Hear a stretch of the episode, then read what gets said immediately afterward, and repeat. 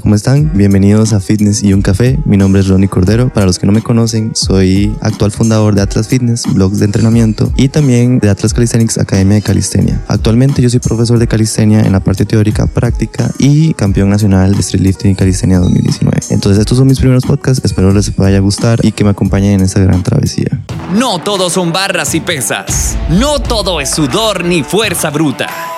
Todo gira en torno a la ciencia del ejercicio y un café.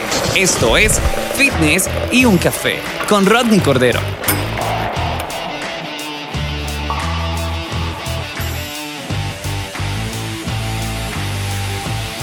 Hola, bienvenidos a Fitness y un café. El episodio de hoy vamos a hablar de una variable importante del entrenamiento que veo que hoy en día eh, no valoran el, lo, importante que es el volumen de entrenamiento. Eh, yo veo constantemente en los gimnasios o en programas de entrenamiento volúmenes excesivos. ¿A qué me refiero con volumen de entrenamiento? El volumen de entrenamiento viene siendo ya lo que es series, repeticiones de, de cada ejercicio. Entonces usted, yo a veces veo rutinas en las cuales se les ponen unas series es que son demasiadas series en una rutina y he visto eso bastante. Entonces me di a la tarea de investigar un poco más sobre el volumen de entrenamiento para explicárselos a ustedes y tengan un poquito más claro el concepto. Aquí yo estaba viendo un metaanálisis eh, de Juan Ramón Heredia del Bar, Miguel R. Costa, Iván Chulbi Medrano, Felipe Isidro Donante y Javier Soro ellos hicieron un, un metaanálisis que es tomar varios estudios y, hacer, y juntarlos y llegar así a una conclusión. Y obviamente ellos tomaron en cuenta también lo que es la frecuencia, la, la, densidad, tomaron eh, en cuenta los descansos, tomaron todo, todo lo que son las variables importantes del entrenamiento. Pero yo voy a irme justamente al punto del volumen de entrenamiento. Entonces el volumen de entrenamiento viene siendo eso, las series y las repeticiones. Muchos no saben o ven en la rutina que tienen que hacer 4x12, 5x12, 5x1, pero no saben por qué está ese 5, ese 3 o por qué tienen que hacer solo dos series de 10 repeticiones y creen que entre más poquito es que no van a haber resultados, tienen que haber más series para ver resultados. Pero no es así. Entonces ellos ponen aquí en el apartado el volumen de entrenamiento en el fitness muscular. Ellos mencionan que que referido a la cantidad de entrenamiento realizado en una sesión, ya sea microciclo, mesociclo o fase de entrenamiento, dicho volumen deberá ser inicialmente el mínimo para producir adaptaciones. ¿Eso qué quiere decir? Que en las fases iniciales de los programas dirigidos a principiantes podría ser suficientes entre una o dos series por ejercicio. Ya una o dos series por ejercicio nos van a brindar resultados. Entonces mencionan después, pese a que parece que dichos programas son más eficaces con sujetos no entrenados, siendo más efectivos los programas de series múltiples con sujetos con experiencia de entrenamiento en la fuerza. Entonces ellos mencionan que es trabajar de una o dos series por grupo muscular o por ejercicio en un programa en las personas no entrenadas, en los principiantes van a haber resultados y los que son avanzados con un poquito más de series van a haber resultados también. Entonces ellos mencionan acá, no obstante, debemos dejar constancia de lo expuesto por autores como Jiménez 2003 o Nacleiro 2001 al respecto de un posible límite óptimo en dicho volumen a partir del cual, pese a seguir aumentando el volumen, no proporcionará grandes beneficios. Los estudios experimentales parecen indicar que no se puede aceptar que cuanto más volumen se pueda realizar, mejor será el resultado. Izquierdo y González 2006. ¿Qué me dice esta parte, este apartado del párrafo?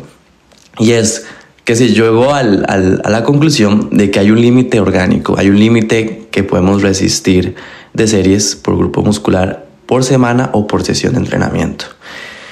Eh, también se menciona que obviamente lo que todos sabemos y tal vez algunos no sepan, pero lo voy a mencionar y es entre más no es mejor. Yo siempre lo, lo comparo con, con, con, la recomendación de tomar de 5 a 8 vasos de agua al día. Son rangos. Hay personas que les va a servir hasta tomar menos que esas 6, hay personas que les va a servir tomar más de esos 8 vasos, hay personas que entre ese rango van a haber resultados. Ahí va a recaer mucho en, en cada persona. Y de hecho en la siguiente parte lo mencionan. Así, entonces ellos ponen, así por ejemplo, Necleiro y Jiménez 2005 dicen que existe un rango de volumen óptimo en el entrenamiento de la fuerza y su aplicación por grupo muscular, existiendo diferencias individuales según el nivel de forma física, objetivos, genética, etc. Va a depender mucho de la persona. Hay gente que tiene su genética como de dios griego y obviamente tal vez ellos pueden trabajar con mucho más volumen que una persona como yo o un simple mortal. O habrá personas que tendrán otro tipo de objetivos. Un ejemplo, alguien que quiera trabajar bastante su cadena posterior, hablemos de cadera, glúteos. Eh, bueno, de posterior, sí, cuádriceps, sorry, me equivoqué ahí. Em, si alguien quiere trabajar sus cuádriceps eh, y quieren verlos estéticamente bien, tal vez en su programación vayan a tener que meterle un poquito más de volumen a ese grupo muscular en específico. Por eso depende de su objetivo, de su forma física y su genética y otras variables más. Luego mencionan que el volumen mínimo que se debe utilizar, el mínimo, es entre 1 a 4 series por grupo muscular en una sesión de entrenamiento, ¿verdad? Puede ser con el mismo ejercicio o con más ejercicios, siendo eficaz en principiantes. Y en los avanzados se puede utilizar como microciclos de descanso activo o mantenimiento. ¿Eso qué quiere decir? Porque yo puedo decir 1 a 4 series por grupo muscular, entonces ustedes creen que van a tener que agarrar como 20 ejercicios y hacer de 1 a 4 series, porque sé que muchos se lo van a imaginar así. Nos estamos hablando que estos son 1 a 4 series por grupo muscular en una sola sesión, o sea, en una sola sesión. Digamos que tenemos la sentadilla y tenemos los desplantes. Entonces, si nosotros agarramos el máximo que es, o sea, el máximo, el mínimo que nos dan, agarramos cuatro, porque sabemos que es de 1 a 4. Digamos que esas cuatro hacemos dos series de sentadilla y dos series de desplantes. Y ya ahí, en esa sesión, tenemos cuatro series para ese grupo muscular en específico, que es la cadena anterior. Entonces, eh, ¿qué va a pasar? Que también si nosotros repartimos esto por semana, porque también se habla de semana, esto no, esto no viene en el artículo, pero ya hay otros estudios que yo he leído que mencionan que se puede ver por sesión o se puede ver semanalmente. Entonces, semanalmente se dice que podemos trabajar entre 8 y 18 series por grupo muscular a la semana. Eso es como lo más general que hay de rangos. Entonces, estamos hablando que si hacemos esta sesión de pierna dos veces a la semana, ya tenemos 8 series. Y ya cumplimos con las series semanales mínimas de volumen por grupo muscular. Entonces, estamos muy bien. Y eso nos va a generar resultados. Luego, ellos dicen en la parte el volumen medio o el estímulo óptimo que todo mundo busca, el mágico número, se establecerá entre 5 y 9 series por grupo muscular con el mismo ejercicio o con más. Entonces, agarrar entre 5 y 9 series por grupo muscular en una sola sesión. He conocido gente que trabaja 9 y perfecto, yo soy de los que me gusta trabajar al mínimo. ¿Por qué? Porque así al trabajar al mínimo yo me concentro más en las repeticiones, de que sean intensas, de que sean cercanas al fallo y en la calidad de ellas. Cuando yo mentalmente veo ese número altísimo a nueve series, sinceramente me indispongo y, y no rindo igual en los ejercicios. Eso es como consejo personal. Luego, el volumen máximo estaría entre el empleo de 10 a 12 series por grupo muscular en una sola sesión con el mismo ejercicio o con más. Debiendo, ojo, ojo acá, debiendo utilizarse solo en sujetos bien entrenados y no aplicarlos más de dos semanas consecutivas. Y a continuación aplicar uno o dos microciclos de bajo volumen o de recuperación activa, con un máximo de 3 a 6 series por grupo muscular. Estamos hablando que en, en entrenados, en los que ya están avanzados, que yo puedo decir que un avanzado es después de los dos años, y eso si, si ha controlado bien sus patrones de movimiento, se menciona que está bien usarlo, pero no más de dos semanas consecutivas, porque es demasiado volumen y la, fatiga que podemos acumular, el sobreentrenamiento, las lesiones que podemos acumular, es, es más grande la probabilidad. Entonces se dice que después de eso hay que hacer dos, otras dos semanas de bajo volumen en el que trabajemos entre 3 y 6 series. Y si hablamos de que es un grupo muscular, un ejemplo por la espalda, que sea la espalda, que vayamos a trabajar, la tracción. Estamos hablando que son como 12 o 6 series por grupo de, por serie, de 12 a 6 series para la espalda a la semana. Si trabajamos la espalda con una frecuencia 2 de dos veces a la semana. Y muchos dirán, pero ¿por qué? Yo a veces mi rutina, mi entrenador me pone 15 series de acá, 12 series de sentadilla, de desplante, y ustedes suman eso, pónganle que agarren el cuádriceps eh, y todos los ejercicios que sean para el cuádriceps, para la cadena anterior, el dominante de rodilla también le pueden decir, ustedes suman y si ustedes se les va a 12, a 15, a 20 series, que es muy normal que suceda, ustedes están primero botando su tiempo y segundo se están sobreentrenando y no van a ver más resultados. Porque hay otro ejemplo que me gusta mucho. Yo soy mucho de ejemplos. Es como tener un vaso de agua. Digamos que nosotros somos el vasito y nosotros tenemos el pichel con agua. Y eso estamos hablando que sean las series que vamos a hacer ese día. Yo empiezo a llenar ese vaso, llega una serie, dos series, tres series, cuatro series y llegamos a superar las 10 series o 12 series. Ya después de 12 series para cada grupo muscular, ya estamos sobreentrenando. Ya lo que está pasando ahí es no, no va a haber más. Con el ejemplo del vaso, si le echamos más agua, el vaso va a llegar a un punto que ya va a tener un límite. Después de ese límite lo que va a pasar es que se va a desbordar y no, no se van a ver resultados a largo plazo. Entonces, eh, la idea es disfrutar el ejercicio y no sobreentrenarse. Y además, yo no sé cómo hacen la gente a veces para poder entrenar más de nueve series por grupo muscular en una sola sesión de entrenamiento. O sea, para mí eso es demasiado. Cuando podemos jugar con otras variables como hacer más intensas las repeticiones y vamos a sentir el bombeo en esas horas en esas únicas series. No hay que sentir el bombeo porque ya estamos fatigados, o sea, por el acumulamiento de, de, de series. Entonces, luego ellos mencionan acá otro aspecto importante en relación al volumen de entrenamiento y que ha recibido una considerable atención por parte de los investigadores es la comparación entre los programas de entrenamiento de una sola serie y los de series múltiples. En la mayor parte de estos estudios se ha comparado el efecto de una serie, de solo una serie por ejercicio, de 8 a 12 repeticiones, a una velocidad intencionalmente baja, con programas de series múltiples periodizados y no periodizados. Aunque la mayoría de estudios existen serias diferencias de diseño, importantes investigaciones han presentado similares resultados en mejoras de fuerza entre programas de una sola serie y programas de series múltiples. Luego menciona, eh, estos datos han apoyado la idea generalizada de que los sujetos no entrenados responden favorablemente a ambos tipos de entrenamiento y esta ha sido la base del entusiasmo y la popularidad alcanzada por los programas de una única serie entre los aficionados del mundo del fitness. Y aquí ponen los artículos eh, por Jiménez 2006. Y en el caso de los sujetos experimentados, sin embargo, los programas de series múltiples se han mostrado superiores que los programas de una sola serie única. Entonces digo, aquí es por, por, la conclusión que yo les había dado como resumen al principio, que trabajar a los no entrenados con series múltiples o a una serie dan resultados. O sea, estamos hablando que solo una serie de un ejercicio da resultados. Por ser principiantes en avanzados no pasa. En avanzados se debería utilizar son las series múltiples. Luego mencionan ya como último, en un reciente estudio utilizado, en un reciente estudio utilizando las técnicas de metaanálisis, se analizaron 140 trabajos de, investigación y se observó que tanto las personas entrenadas como las no entrenadas conseguían los mayores aumentos, hasta el doble de los efectos de utilizar una serie, con una medida de 4 series por grupo muscular.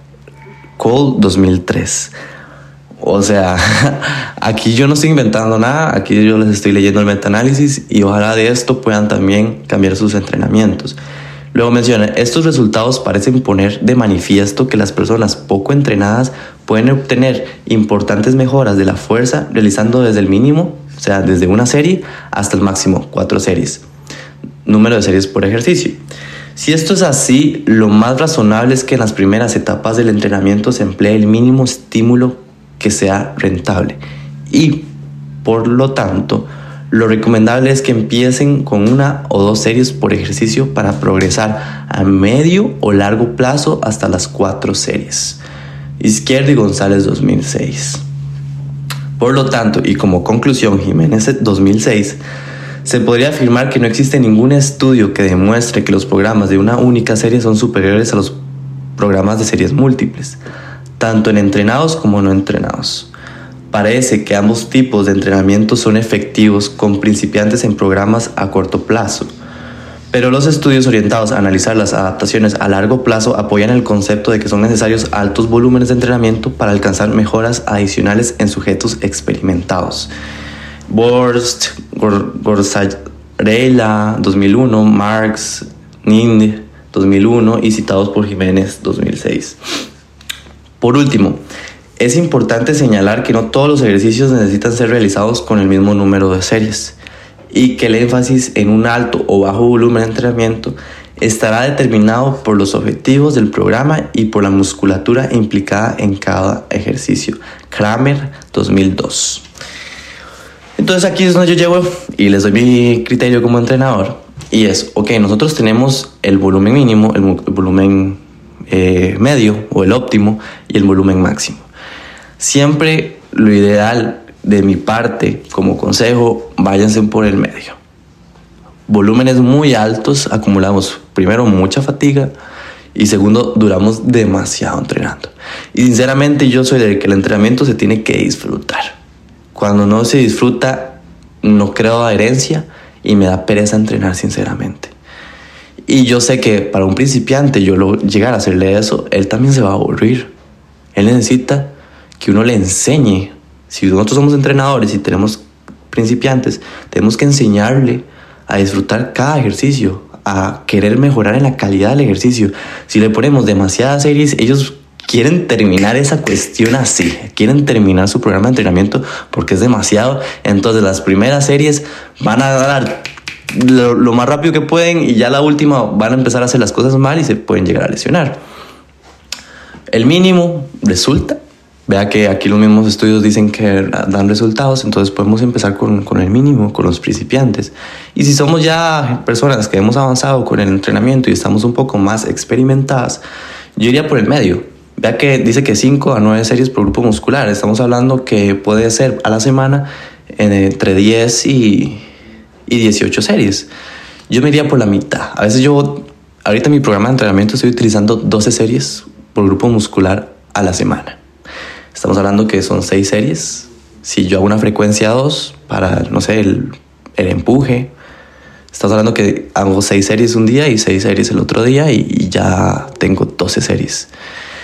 Trabajo con eso, disfruto más el ejercicio porque entonces, como mencionaron en la parte última, la conclusión, que también va a depender eh, de la musculatura implicada y cómo sea el ejercicio, al press banca le doy sus tres series y que esas tres series sean intensas, cercanas al fallo y pesadas y ya las demás series son accesorios, son para pompear, son para, para agregar volumen. Entonces hago lagartijas, que es menos lesiva que el press banca. Eh, hago algún analítico, si estamos en el gimnasio eh, con máquina, hacemos una máquina o hacemos eh, con el peso corporal. Hay varias, bastantes ejercicios que podemos utilizar pero para agregar volumen y disfrutar el ejercicio. Y si ustedes ven, si yo hago una sesión de empuje a seis series, tres series pesadas y tres series livianas, moderadas, de más de ocho repeticiones para arriba, pues yo voy a durar, ¿qué? En esa sesión de entrenamiento, una hora máximo, poniéndole mucho, con el calentamiento. Y yo disfruto las sesiones así porque sé que voy, entreno tranquilo, escuchando música y estoy relajado y obtengo resultados. Es que eso es lo mejor, es que se obtienen resultados. No me siento fatigado, disfruto el entrenamiento, me enfoco en la calidad del movimiento y además duro menos, duro una hora. Entonces puedo seguir con mi día, que es mi día súper ocupado a veces y necesito que mis sesiones sean así. Y aún así también veo los números en comparación de las ganancias de masa muscular y se ven. Y lo disfruto. Entonces eso es como el equilibrio perfecto. Este sería el, episodio de hoy, sería el volumen de entrenamiento. Ojalá les haya servido y para las personas que no son entrenadores, fíjense en qué entrenador tienen. o actualícenlo, porque hay veces que tal vez ellos no se han podido actualizar o no tienen las herramientas eh, para poder hacerlo. Y ustedes pueden haber escuchado este podcast, que lo pueden compartir. O si no, me pueden preguntar por la información y yo con gusto les mando los artículos y demás. A mí me encanta, yo siempre lo voy a hacer. Y dárselos a sus entrenadores para que también ayuden con su entrenador. No nada más digan, uy, mi entrenador no sabe y me voy a ir y voy a irme con otro que sí sepa. No, no, también ayuden. O sea, hay veces que no todos lo sabemos, ni yo. Como dijo, creo que fue Sócrates, es, yo solo sé que yo no sé nada yo cada vez que leo y estudio me doy cuenta que un montón de cosas yo no, no las sabía y yo, uy, esto lo hacía mal, esto lo hacía bien. Y puede que su entrenador esté pasando por eso. Entonces, si pueden ayudarlo, ayúdenlo. Y les dicen, mae, siento que... Sobre ahí se me salió lo tico. Eh, creo que me estás poniendo demasiadas series. Mira este podcast, mira este artículo que me mandaron. Creo que deberías como tal vez bajarle un poco y ver qué pasa. Y si eres entrenador, y no sabías de esta información, también me la puedes pedir y si no, también ya la sabes. Eh, trata de manejarte en esos rangos, vas a ver que vas a, van a disfrutar más el entrenamiento si eres entrenador personal o si son clases, van a disfrutar más el entrenamiento, se van a poder enfocar más en, en los ejercicios, en la calidad de movimiento y además, además de eso, las sesiones no se van a hacer tan largas y se van a poder disfrutar. Entonces, gracias por escucharme. Ojalá me puedan seguir escuchando, puedan compartir este podcast, ayudarme a crecer la comunidad, porque la idea mía es repartir y dar y compartir conocimiento. Que al final de cuentas, el memento mori, uno se va a morir en esta vida. Yo quiero dejar mi huella. Y si puedo dejar información importante para muchos y ayudarlos, ya sea como entrenadores para que puedan mejorar sus entrenamientos o como personas simples mortales eh, tengan la información a mano y, y también tengan un criterio, puedan formar un criterio acerca de lo que su entrenador les pone. Entonces, eso fue, ese fue el podcast de hoy. Ojalá los hayan disfrutado.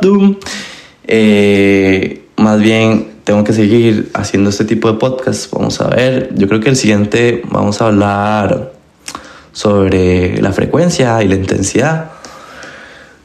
Espero que lo disfruten y nos vemos en el siguiente.